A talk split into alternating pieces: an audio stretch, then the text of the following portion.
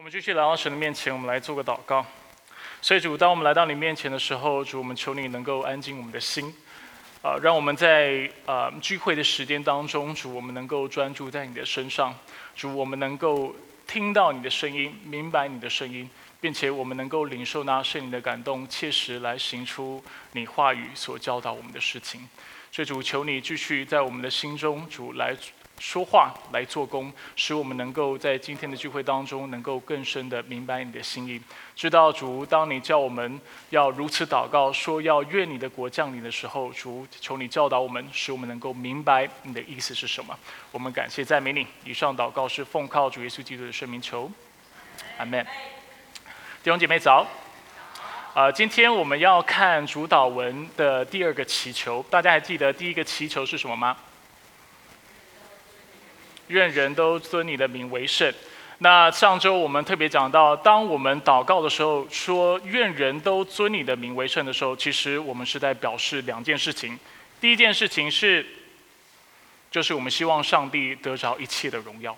当我们说愿人都尊你的名为圣，而且如此祷告的时候，我们是在跟上帝说：上帝，我们愿你彰显的荣耀，而且我们愿意使万民都能够认识你，并且荣耀你。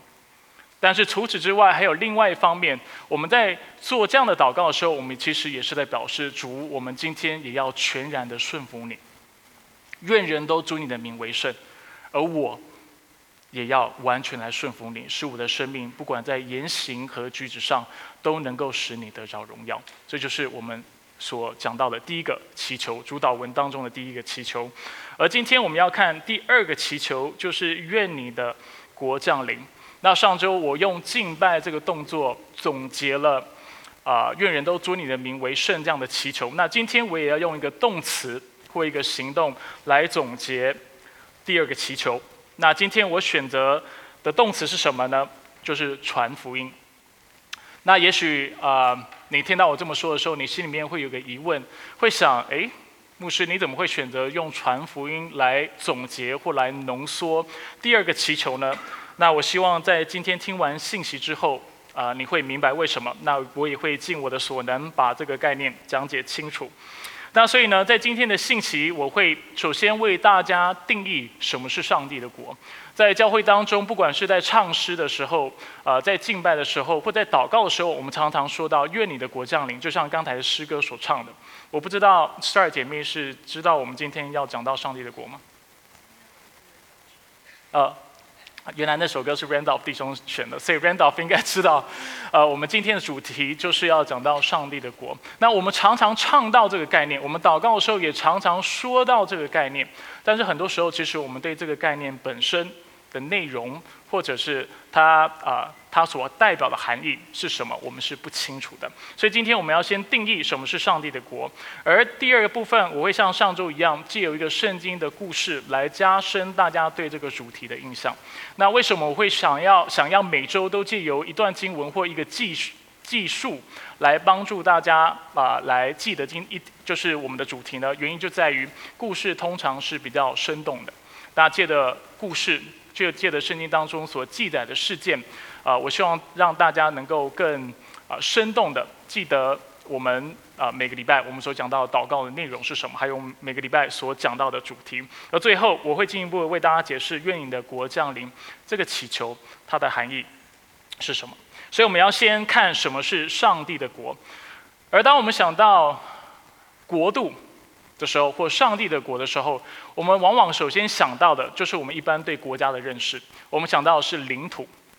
我们想到的是主权，主权是正确的哈。我们想到的也是那个国家住的什么样的人民，所以我们通常是有一个非常具体的理解或者是一个具体的想象的。但是在圣经当中，当圣经讲到上帝的国的时候，它其实是比较抽象的。它强调的不是一个地界，一个地理地理位置，他所强调的。也不是当中住的什么样的人，虽然这是其中一个重点，但是不是最重要。而他强调的是这个国家是属于谁的。而我们知道，就像上帝的国所描述的，这个国家是属于上帝。重点在于这个国家是上帝所掌权的地方。所以，如果要我简单的来为上帝的国做定义的话，上帝的国是什么？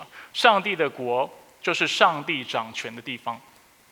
上帝掌权的地方，但是很多人其实会表示，尤其圣经学者跟神学家，他们会表示，当我们这样做定义的时候，其实是不完整的。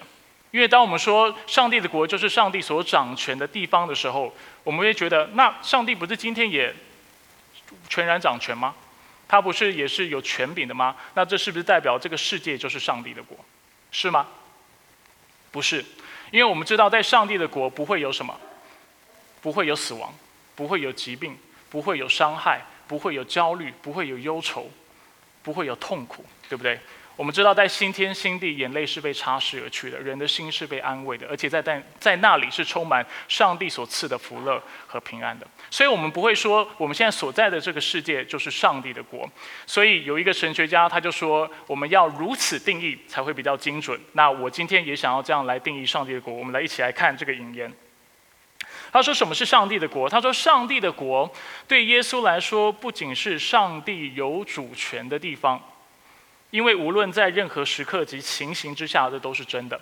就像我刚才所说的，圣经清楚的让我们知道，耶稣基督或者是上帝也好，他是全宇宙的主宰，所以他现在就是有权柄的，他现在啊就是有主权的，所以我们不会说。”上帝的国就是上帝有主权的地方，因为这样的定义不够的精准。但是我们会进一步的说，然而却是上帝在所有与他对立的势力前，超然的贯彻他的主权，并使人愿意承认这个事实的所在。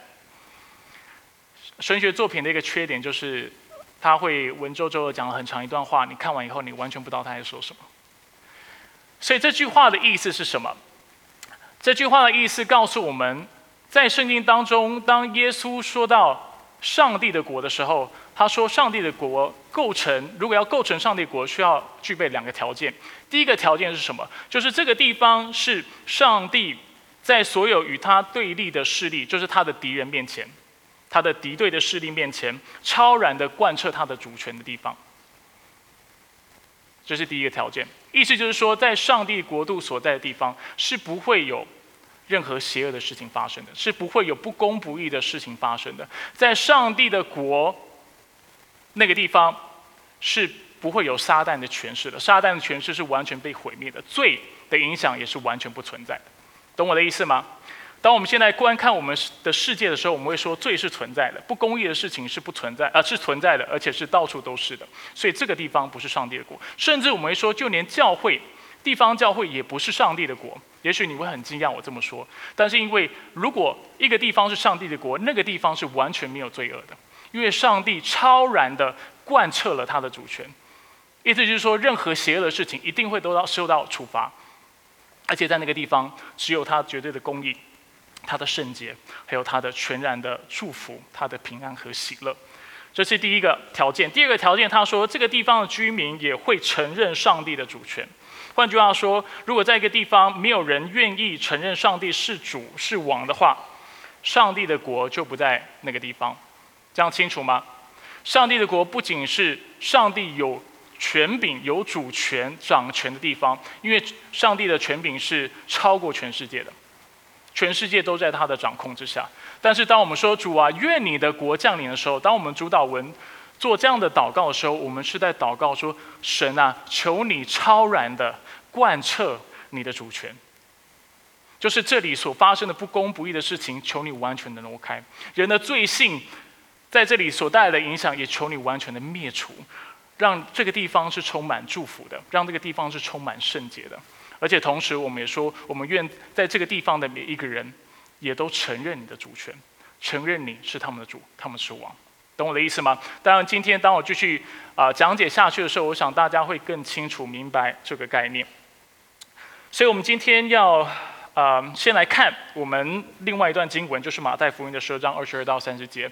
那我会为大家解释这段经文的内容跟这个事件发生什么事情，然后之后我们会再进一步的来讨论。愿你的国降临，这个主题，所以我们一起打开我们的圣经，到马太福音的十二章的二十二节到三十节。我们来看一下在这里发生了什么事情。马太福音十二章二十二到三十节。当时有人把一个被鬼附、又盲又哑的人带到耶稣那里，耶稣医治他，那哑巴就能说话，又能看见。所以当时指的是什么时候？当我们往前面翻的时候，我们发我们会发现，当时指的就是安息日。在安息日那天，有一个人。把一个被鬼附、又盲又瞎的人，所以我们看到他又盲又瞎是因为什么？他被鬼附。这句话的意思不是说今天我们看到有聋子、瞎子或盲人，哦，瞎子跟盲人是同样意思哈。我们看到他们的时候，这代表他们就是被鬼附的。这句话意思不是这个样，他只是说这里有一个人，他之所以会瞎，他之所以会哑的缘故，是因为他被鬼附了。然后经文很快就让我们看到耶稣做了什么事情，医治他，那哑巴就能说话又能看见。我们在座有的弟兄姐妹可能会看到这个经文，你第一个问题就是说，牧师啊，这个现在现在这个时代还有被鬼附这种事情吗？也许这是你心里面会有问题，你心里面会问说，在现在我们所在的呃世代当中，是否还是会有神机骑士？我的答案是肯定有的。我自己也看过被鬼附的人，我自己也赶过鬼，所以这样的事情是确实存在的。但是我要告诉大家，这不是今天的经文的重点。所以今天我也不会更进一步的回答这个问题。如果你心里面对这个主题是有啊是好奇的，就是说现在是不是有这种比较临界的这种神迹奇事的事情，以后希望借的见呃不同的正道或教导的机会，我能够进一步的为大家解释。但是今天的经文你会看到。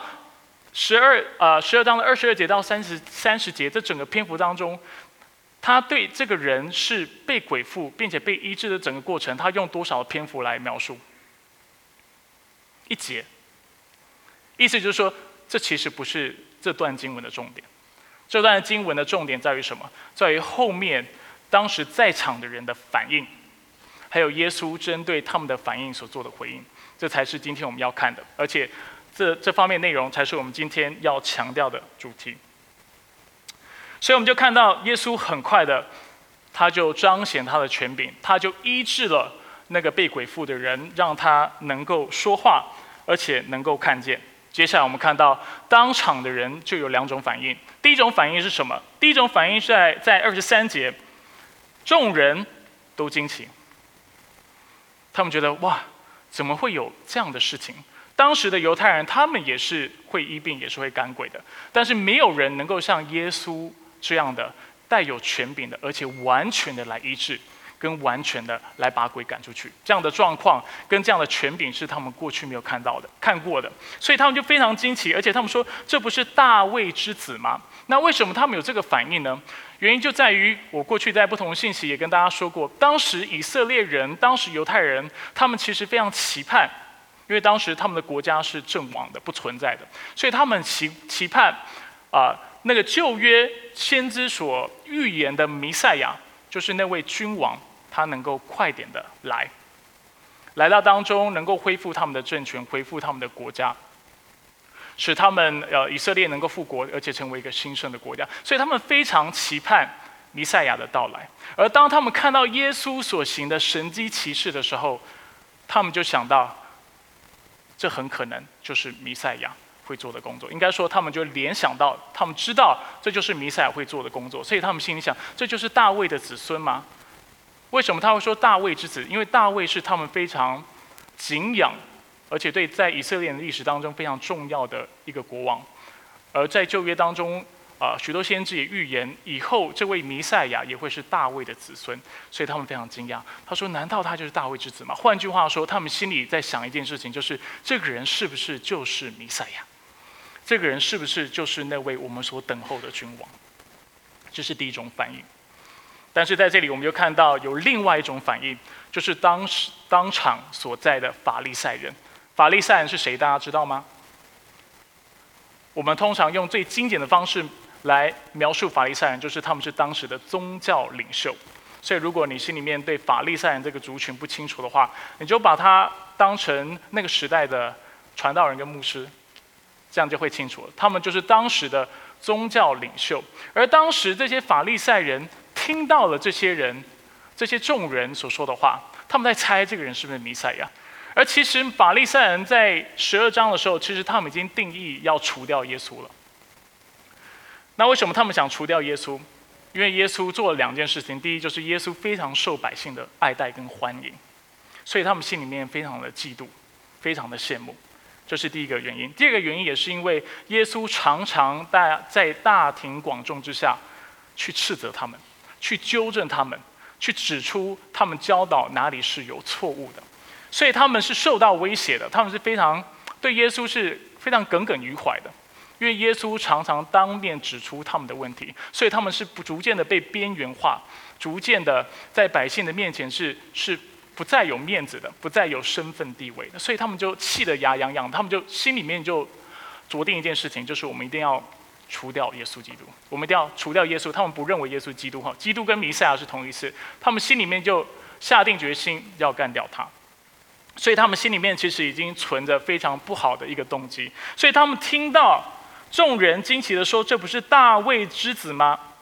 他们心里就想说：“我需要快点找个方法来毁谤他，或者是我快需要快点找个方法，让当场所在的这些的民众来质疑耶稣。”所以他就说：“他们就说，这个人赶鬼，无非是靠着鬼王别西卜罢了。别西卜其实就是撒旦的另外一个名字。”所以他们就指出：“哦。”你说这个人赶鬼，他是不是就大卫之子是弥赛？不是，不是，他其实是靠着鬼王，他是靠着魔鬼在赶鬼的。所以他们就希望借着这句话，让百姓不再信任耶稣，而且对耶稣产生怀疑。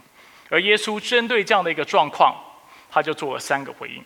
第一个回应，他啊显示了他的国度的神学，而且他显示了法利赛人逻辑上面的问题。而第二个部分，他暗示了他真实的身份，而最后他透过这个事件做了一系列的教导。但今天因为时间的关系，我们只看一节。其实他的回应是三十到三十二节，但是因为今天时间缘故，我只让大家看一节。啊，也也因因为希望帮助大家能够聚焦在今天的主题上，所以我们只看一节经文。所以我们来看耶稣的反应是什么？耶稣的回应是什么？二十五节说，耶稣知道他们的心思，什么心思？就他知他知道，因为这群法利赛人找不到他的把柄，找不到证据来污蔑他，所以他们就决定来怀疑，就借着怀疑耶稣的人格，还有去质疑耶稣行神迹背后的这个权柄跟能力的来源，来使众人怀疑他，所以他只能毁谤这个人。在电视上我们常常看到这个情况，对不对？政治家彼此攻击的时候，找不到证据的时候，他们会做什么事情？开始污蔑彼此的人格。开始希望就是让要想要造成一个状况，就是让民众对这个人所说的话产生怀疑，因为找不到把柄，那只能希望民众对他人格产生怀疑。同样的，法利赛人当时在做的事情也是这个样子，他们无法证明耶稣没有行神迹。行神迹这件事情是确凿的，大家都看到了，就是一个人他是被鬼附的，他看不见，他又不会说话，那但是他今天看到了。他也会说话，这很明显是神迹，对不对？是个奇迹，是一个非常不自然的事情。但是他们找不到一个适当的方法来证明这不是上帝的工作，所以他们只好栽赃、毁谤耶稣，说这是鬼王别西卜的工作。耶稣是靠着鬼王在做的事情。但是耶稣就说：“一国自相纷争，必定荒芜；一城一家自相纷争，必立不住。”意思就是说，一个国家如果内部有内乱、有内讧，自己人打自己人，这个国家到最后一定是站立不住的。一个强盛的国家，它所具备的条件就是怎么样？国民或者是内部的人需要团结，需要一致，对吧？所以他就说。从这样的一个尝试来看，你也知道，一国自相纷争，必定荒芜；一城一家，就是城市也好，家庭也好，也是这个样子。自相纷争的时候，它就必定会立不住。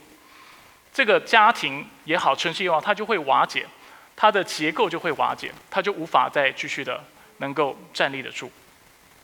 所以他继续说：“若撒旦赶出撒旦，他的意思就是说，如果你觉得我是靠着魔鬼赶出魔鬼的话。”那这就是自相纷争了。那如果这是真的话，他的国又怎样立得住呢？换句话说，耶稣说：“我怎么可就是我怎么可能是靠着鬼王赶赶鬼？如果撒旦允许这个情况发生的话，撒旦的国度要怎么样继续的维持下去？他的势力必要因为这个事情被削弱，而且变得越来越薄弱。”他接着继续说：“我若靠着别西卜赶鬼。”那你们的子弟赶鬼又靠着谁呢？我刚才说了，以色呃呃犹太人就是当时法利赛人，他们也是会有赶鬼这样的啊啊的行动或这样的作为的。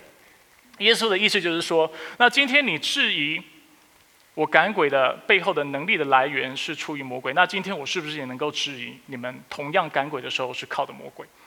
你也没无根无据嘛，所以今天你做这种诛心之论，那是不是我今天也能够做这样的猜测？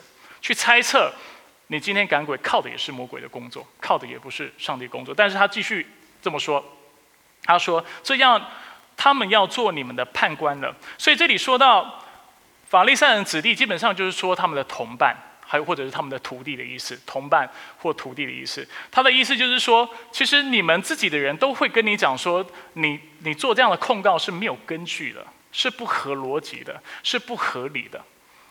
因为国家自己人打自己人有内讧，其实这个国家是站立不住的。你去问你自己人，你都知道，这不可能是这个情况。所以他就借此显明或者是显示这些啊法利赛人，他们逻辑上面是有问题，他们的控告是有问题的。接着他做了第二个回应。他显示了他真实的身份，或者他暗示，因为并不是那么明显，是比较隐晦的。他暗示了他真实的身份是什么？他说：“我若靠着上帝的灵赶鬼，那么上帝的国就已临到你们了。”当然，就字面来说，我没看，我看不出来这节跟耶稣显明他的身份有什么样直接的关系。那我为什么会说耶稣在这里其实在暗示他的身份呢？因为在十二章，就是这段经文的前面。马太就是马太福音的作者，清楚告诉我们，弥赛亚这个君王他会具备什么样的条件？在十二章十八节，他说：“看啊，我所拣选的仆人就是这位弥赛亚，我所亲爱的心所喜悦的，我要将我的灵赐给他。”这是耶和华所说的话。所以，这个弥赛亚的身，他的特征就在于他身上会有上帝的灵。懂我的意思吗？所以，当耶稣说。我若靠着上帝的灵赶鬼的时候，他的意思说，如果我身上真的有上帝的灵的时候，那你要知道一件事情，就是上帝的国真的就临到你们当中了。意思就是说，代表弥赛亚来了，他的国度也因为弥赛亚来了，所以将要临到你们的中间。上帝的国度就是从弥赛亚的到来开始的。而他二十九节借着一个比喻，更进一步的解释他是他的身份是什么，或者是暗示他的身份跟他的权柄是什么样子的。他说：“人怎能进壮士家里抢夺他的东西呢？除非先绑住那壮士，否则无法抢夺他的家。”这句话的意思是什么？他说：“你试想一个状况，就是如果一个人他要进入一个壮士，壮士用更白话的方方式来翻译，就是大力士。”就是非常强壮的人。今天你要去一个大力士的家里，然后你要抢他家里的东西，请问最直接的方法是什么？他就说，最直接的方法基本上就是把那个大力士绑起来，绑起来之后，你才有可能去抢他家里的东西，不然他一定会不断的阻挡你嘛，这是常识嘛，对吧？那耶稣做这个比喻的意思是什么？他的意思是说，你、你、你说我凭什么干鬼？你说我凭什么？能够战胜魔鬼的国度，就在于我的能力比那个壮士还要强。就在于今天我进入到这个世界，因为耶稣道成肉身，我来到这个世界，因为我能够捆绑壮士的缘故，所以我能够夺回那属于我的羔羊，啊，属属于我的羊群跟属于我的灵魂。懂我的意思吗？所以他其实在这里，他在暗示。我就是那位弥赛亚，我就是基督，我就是真神。在圣经当中，有谁的能力是比魔鬼更强的？没有其他人，就是上帝他自己。所以耶稣在这里暗示了他的身份，暗示了他就是那位弥赛亚。而在最后他做了回应，他做了一个教导。刚才我已经说了，是其实有几个教导，但是今天我们只看一个，就是三十节。他说：“不跟我一起的，就是反对我；不我与不与我一起收据的，就是在拆散。”在这里，耶稣教导了一个绝对的真理。换句话说，就是在今天，当啊我们看到上帝的国临到的时候，我们其实。只有两个选择，一就是选择参与，不然就是我们选择继续待在仇敌的国度，就是魔鬼的国度当中来敌对他。要么我们不是承认耶稣基督是弥赛亚，要么我们就是不承认他有作为君王的主权。要么我们不是顺服他，要么我们就是反抗他，没有中立的。今天你不是属于上帝的国的人。不然你就是属于撒旦的国的人。我知道大家听到这样的概念是可能会觉得不舒服，但是圣经其实在很多地方清楚的告诉我们：当我们还不认识他的时候，我们是与他为敌的。我们是属于撒旦的国度的。如果从今天的主题来看这个教导，耶稣的意思是什么？他的意思就是说，一个人若不是属于上帝的国，不然他就是属于撒旦的国。人若不是为了上帝的国在收聚或招聚其他的人，不然他就是在拆散上帝的国。这就是这句话的意思。所以我们就先停在这里。我们要进入下一个部分，我们要来回到我们今天的主题。我们要来看，所以愿你的国降临到底是什么意思？当耶稣希望我们祷告的时候，如此说的时候，它的意涵是什么？首先，我们要看到，第一，耶稣的意思就是要我们渴望上帝彻底的贯彻他的主权，渴望上帝贯彻他的主权，就像耶稣如何彰显他的主权，把邪灵从那又盲然后又哑的人身上赶出去一样，我们也希望上帝能够。在我们的生活当中，彰显他的能力和权柄，彻底的破坏撒旦还有人罪性所带来的工作，并且把救赎带给全世界。当我们想到邪灵的工作的时候，我希望大家所想到的不是只是今天这个事件，就是被鬼附的事件。其实邪灵的工作，或者是我们会说魔鬼最爱做的事情，其实是利用我们人性的软弱。然后引诱我们犯罪，这其实是他最爱做的事情。被鬼附这样的事情是存在的，但是也许是没有我们想象这么普遍的。魔鬼最常做的事情，或更常做的事情，其实是利用我们的罪性，利用我们的软弱，使我们去犯罪。所以保罗在以佛所书二章二节告诉我们：当我们还没有相信耶稣的时候，他说：“那时你们在过犯罪恶中生活。”随从今世的风俗，顺服空中掌权者的领袖，就是现今在悖逆的人心中运行的邪灵。他说，当人犯罪的时候，通常犯罪的原因是出于两个地方：第一个是出于自己本身的罪性，是出于我们自己的私欲，是因为我们自己的过犯、过犯和罪恶，所以我们犯罪。所以有些时候我们会说。不要一天到晚把你犯罪，啊，就是都归咎于魔鬼。很多时候，其实你会这么做或这么选择，是你自己心甘情愿的，因为这是你肉体的私欲，你自己想要的。但是今天的经文，啊，保罗也提醒我们一件事情：虽然我们所有的罪都跟我们的罪性、跟我们的私欲有关系，但是所有的罪跟魔鬼的影响也都有关系。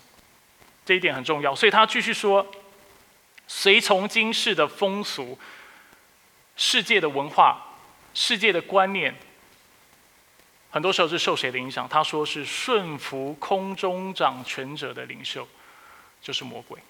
所以魔鬼不断的在塑造或者在影响我们现在的文化，影响我们现在的观念，然后把很多似是而非的道理告诉我们，让我们相信。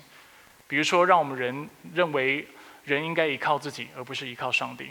让我们以为人是万能的、无所不能的。人只要靠着努力，凭着自己的智慧，凭着科技不断的发展，这就是所谓的啊，modernism，对不对？现代主义，我们就能够创造一个美好的社会，不可能的。现代的社会也告诉我们，堕胎是对的，夺取人的生命，某种程度上是正确的。现在也让我们看到同性的话题是非常有争议性的，而且借着各种方式，让我们某种程度上接受，好像同性婚姻是被上帝所接受的。但是我们知道。其实不是这个样子。当然，我们需要具备怜悯的心。我常常鼓励弟兄姐妹要站在同性的朋友的角度去思考，去明白他们的经历，去同理的能够感受他们的想法。但是对于基督徒来说，对跟错唯一的基准就是圣经，就是上帝他自己的标准。那当然，如果你对这方面的主题是有兴趣，想要进一步了解的，我们也可以在找时间跟我聊，我们可以进一步的。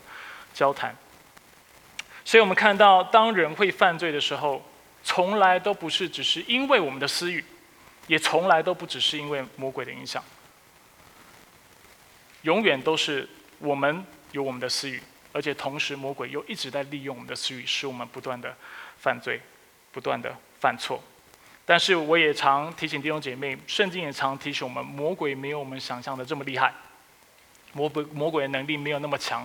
我们常常华人会觉得善与恶因为是对立的这种阴阳的概念，所以我们会觉得上帝跟魔鬼是平等的。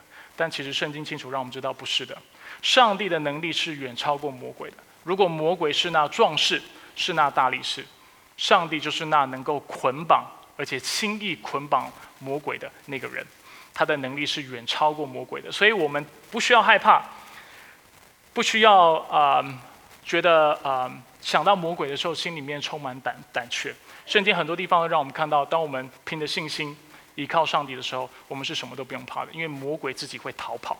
当我们站立的稳、站立的住，站在真理当中，凭着信心，然后凭着啊，真是我们在他信心里，我们借着他呃，在他里面的信心所带出来的行为跟有正直的生命的时候，其实我们是完全不用害怕魔鬼的，而且魔鬼看到我们，他会逃跑。就像，或者是我们也可以从另外角度来说，就是我们应该要相信雅各所说的，就是其实魔鬼也信上帝，但是他却怎么样，怕的发抖。当魔鬼看到我们是属基督的时候，看到我们里面有圣灵的时候，看到我们如何依靠他的时候，他们其实是怕的发抖的。你要有这样的确信，但是我们要再次的提醒自己，虽然圣经让我们看到魔鬼并不可怕。但是它也让我们看到魔鬼确实无处不在，它的影响是无处不在的。所以圣经常常提醒我们要警醒，要谨慎。原因就在于，因为你一不谨慎，魔鬼的影响就会临到我们的身上，临到你的身上，使我们落入他的轨迹。所以你问我怎么办？我们要怎么样战胜魔鬼的作为？我们要怎么样打这个属灵征战？欢迎你。在五个礼拜后继续来我们教会，在主导文的第六个祈求，当我们说到啊，就是啊，救我们脱离凶恶，不要叫我们遇见试探，救我们脱离凶恶的时候，我们就会讲到属灵征战的内容。所以这是五个礼拜后我才会回答的问题。今天我不会继续的回答这个问题，我们会继续看今天的主题。所以今天。我们能够做什么？有一件事情是我们能能够做的，就是学会祷告，求上帝的国降临，求上帝主动的、积极的、超然的贯彻他的主权，摧毁仇敌一切的攻击。我们能够做什么祷告？就是祷告耶稣基督快点来，这是我们能够做的事情。那我刚才说到，如果魔鬼的工作跟罪是真的有关联的话，这代表他会在我们生生活当中的三个层面影响我们。我过去常常用这样的方式来帮助大家理解罪。罪往往在我们生命当中带来什么样的影响？我常常用三种梳理来描述。一种梳理是什么？心理的梳理。另外一种梳理，关系上的梳理。第三种疏离是肉体的疏离。让我再。再次的啊，重复这里面的内容，提醒大家，什么叫做心理上的疏离？就是在一个没有罪的世界当中，或者是当我们人心里是没有罪的时候，我们是不会有焦虑，不会有恐惧，不会有不安的。但是因为罪进入这个事情，我们会感到不安，我们会焦虑，我们会恐惧，我们会害怕，因为上帝的爱不在我们的里面。第二。关系上的疏离指的是什么？人跟人之间本来应该要有信任的，但是因为罪的影响，我们彼此猜忌，我们彼此怀疑，我们彼此伤害。亲子当中、夫妻当中、人跟人、朋友之间，常常会出现关系上的问题跟冲突，这也是罪的影响。最后我讲到肉体的疏离指的是什么？肉体的疏离指的就是在今今世我们会有劳苦，我们会有疾病，会有死亡，这也都是罪所带来的结果。所以当今天我们来到主的面前，我们说主愿你的国降临的时候，我们的意思就是说主求你除去。求你消灭所有造成这些分离或疏离的原因，就是魔鬼跟罪的作为。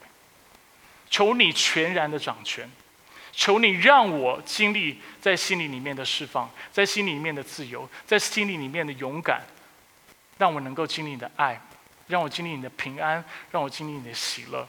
我们所说的就是主，我也愿意让你来回复我跟其他人的关系，让我们能够和好，让我们能够彼此信赖，让我们人跟人之间能够彼此的尊重、彼此的关爱、彼此的保护。同时，我们也在说，主也求你给我一个健康的身体，而且保守我的生命，使我能够得着永生。所以，从这个角度来看，你愿意为上帝的国降临？肯定是愿意的。当上帝的国降临的时候。所有罪跟罪所带出来的影响，所有仇敌的势力、撒旦的国度跟撒旦的国度所做的攻击，就会完全被消灭。而我们在它里面要经历那真正的自由、真正的满足、真正的释放跟真正的快乐。我常提醒弟兄提醒弟兄姐妹，很多时候。我们在今生会感到迷失，或者是我们常常会感到空虚的缘故，就是因为往往往往忘记了我们起初被创造的目的跟我们被创造的意义。上个礼拜我提醒大家，就像以赛亚书所说的，我们是为了什么被创造的？为了上帝的荣耀被创造的。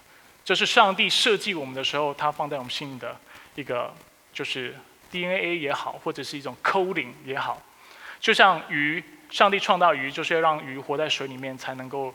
得到满足一样，上帝创造我们，而且他按着自己的形象创造我们。他在我们生命当生命当中，他设定了什么样的一个啊城市，就是要我们在寻求他，而且为他荣耀而活的时候，我们才能够经经经历那真正的快乐和满足。所以，如果你现在感觉生命是空虚的话，你要做的祷告是：愿你的国降临，愿。主愿我能够经历在你的国度，在你同在当中的丰盛。求你挪去那所有仇敌在我生命当中的攻击，还有我的罪行对我生命的影响。这是第一点。第二，就像我们上礼拜说到，第一个祈求，愿人都尊你的名为圣。我们一方面是希望上帝亲自主动的动工，使万人都能够认识他、荣耀他。但是另外一方面，当我们做这个祷告的时候，我们也是表达我们个人对上帝的顺服和依靠。愿你的国降临，也是一方面，我们希望上帝主动、上帝积极、上帝超然的贯彻他的主权。但是同时，我们也是在表达一件事情，就是主，我愿意参与在你的国度的工作当中，我愿意参与在扩展出呃你的国度这样的工作当中，使更多人能够尊你的名为圣。使更多人能够成为你的国度的子民。我刚才讲到，今天星期一开始我定义的时候，我就说到，上帝的国具备两个条件，或者是有两个条件是必要的，是是上帝的国是啊，或者应该说圣经当中讲到上帝的国都会具备这两个条件。第一个条件就是上帝超然的贯彻他的主权，而第二方面就是在那个地方一定有人、有百姓、有国民是承认他的主权跟他的权利。而所以，我们也要也渴望更多人能够承承认上帝的主权。那我们怎么样使更多人能够承认上帝主权，认上帝为他们的主、他们的王，就是传福音。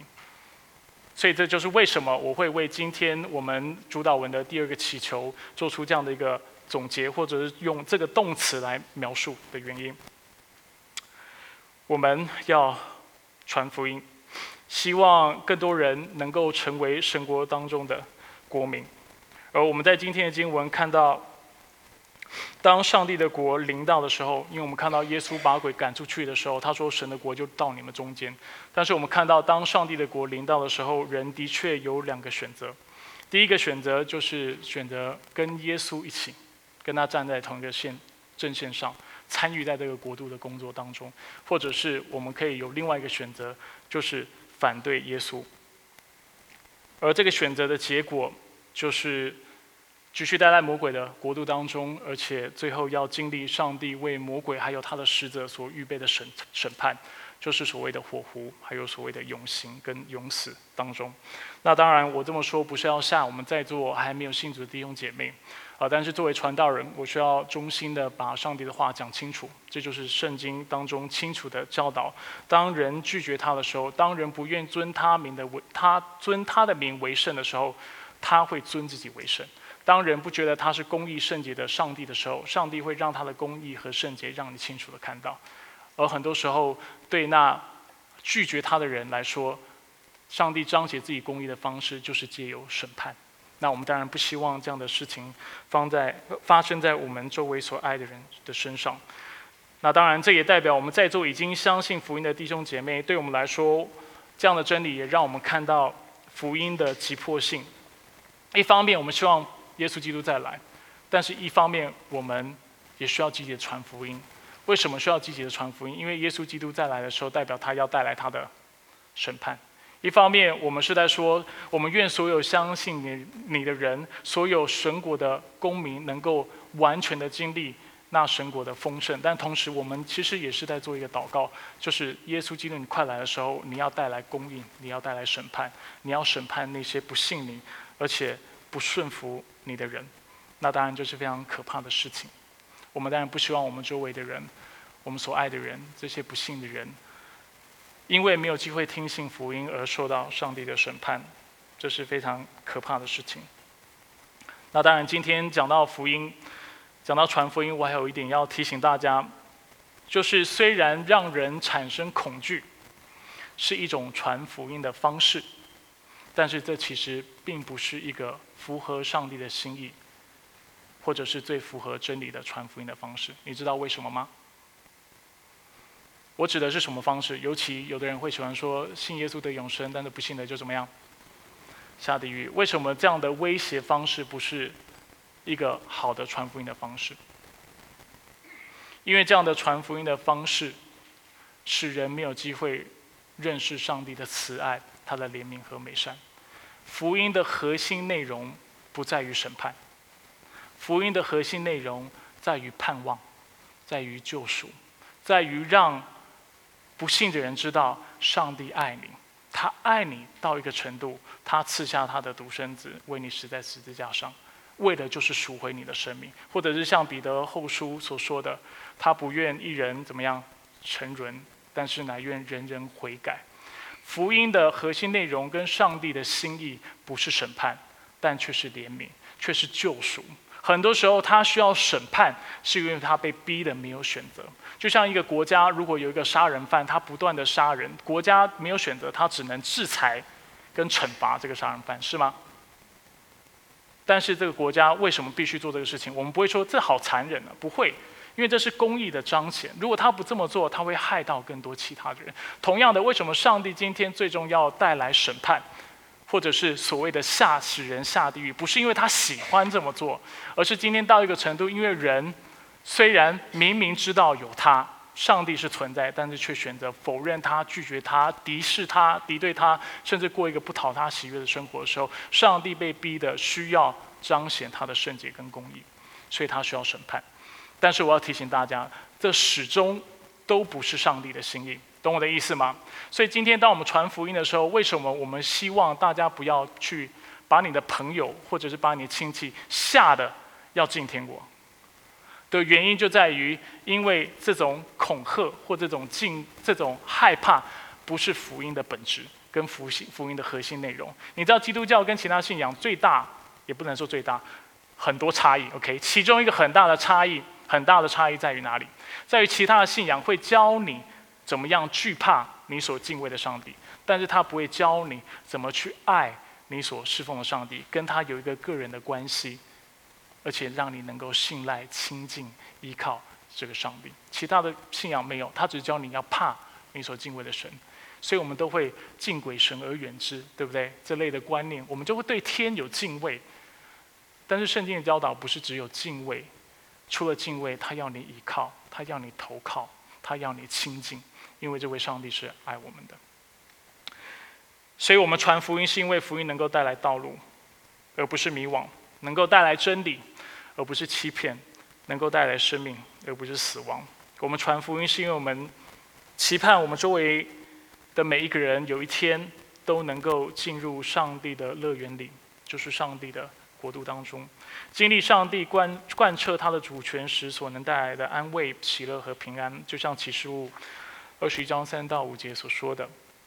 看呐，上帝的帐幕在人间，他要和他们同住，他们要做他的子民，上帝要亲自与他们同在，上帝要擦去他们一切的眼泪，不再有死亡，不再有悲哀、哭嚎、痛苦，因为先前的事都过去了。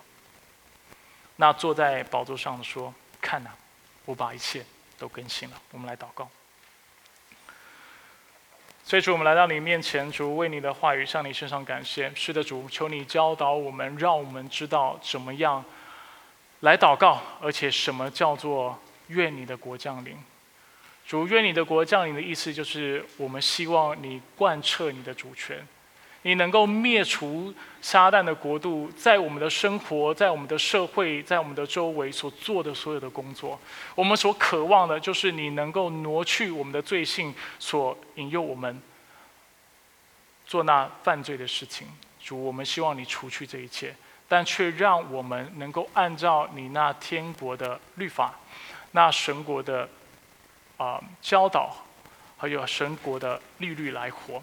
而且让我能够经历在神国当中所有的祝福，而这样的祝福能够为我们带来平安，能够为我们带来喜乐，能够带为我们带来满足，能够修复我们跟其他人的关系，而且在神国当中，我们要经历那永远的生命。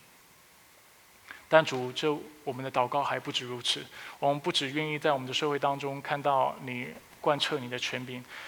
看到你彰显你的公义，但是主，我们也祷告，求你让我们成为一个传福音的人。看到传福音的急迫性，渴望看到我们周围的朋友、我们的亲戚，还有更多的人能够成为神国的公民。